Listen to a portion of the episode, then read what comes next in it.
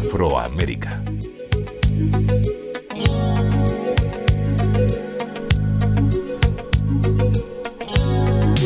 En el Día de la Música seguimos con este mes de junio dedicado a la reina del rock, Tina Turner. Tras emanciparse de Ike Turner y huir de su maltrato sistemático, Tina empezó a aparecer en programas de entretenimiento de muy variada índole. En 1978 por fin consigue el divorcio tras 16 años de matrimonio y empieza a grabar discos en solitario y duetos como por ejemplo con Cher. Además empieza a hablar con amargura y naturalidad de los malos tratos que había sufrido todos estos años. Fue una manera de visibilizar este drama para otras mujeres que permanecían calladas.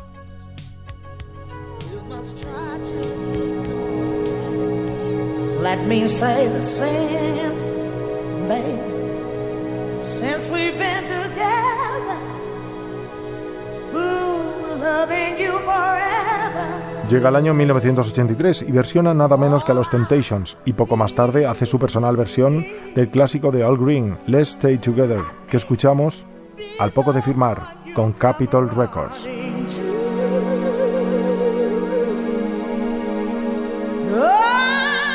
Poco después edita el ya mítico What's Love Got to Do With It, que escuchábamos previamente y que llega al número uno de las listas con ese mensaje que alude, en cierta manera, a su relación con Ike, algo constatado en su biopic, protagonizado por Angela Bassett.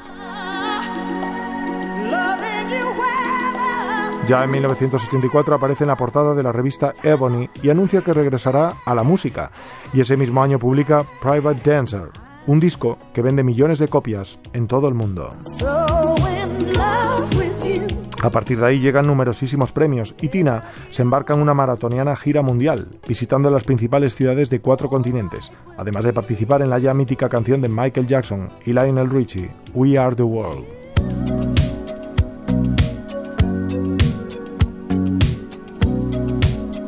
Tras este rotundo éxito, la Turner vuelve al cine para participar en la película Mad Max Beyond Thunderdome, protagonizada por Mel Gibson y que sería un auténtico éxito de taquilla, además de demostrar que nuestra protagonista es una excelente actriz.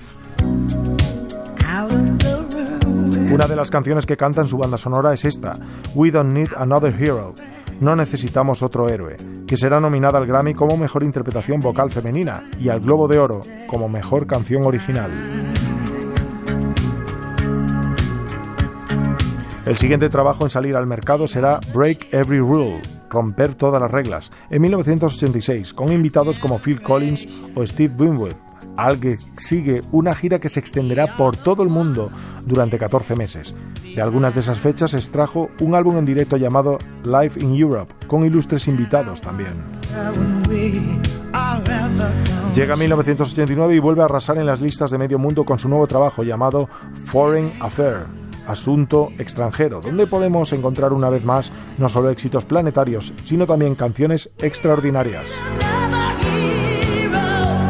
En esta etapa empieza a demostrarse la talla y la envergadura de un artista a la que no pudo detenerla nada ni nadie. Se convierte en uno de los principales iconos de la música, destacando por encima de todo por su enérgica voz y por ese dinamismo que muestra en todas y cada una de sus actuaciones.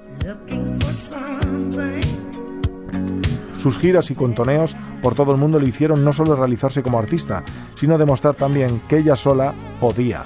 Claro que podía. Miguel Camaño, Radio 5, Todo Noticias.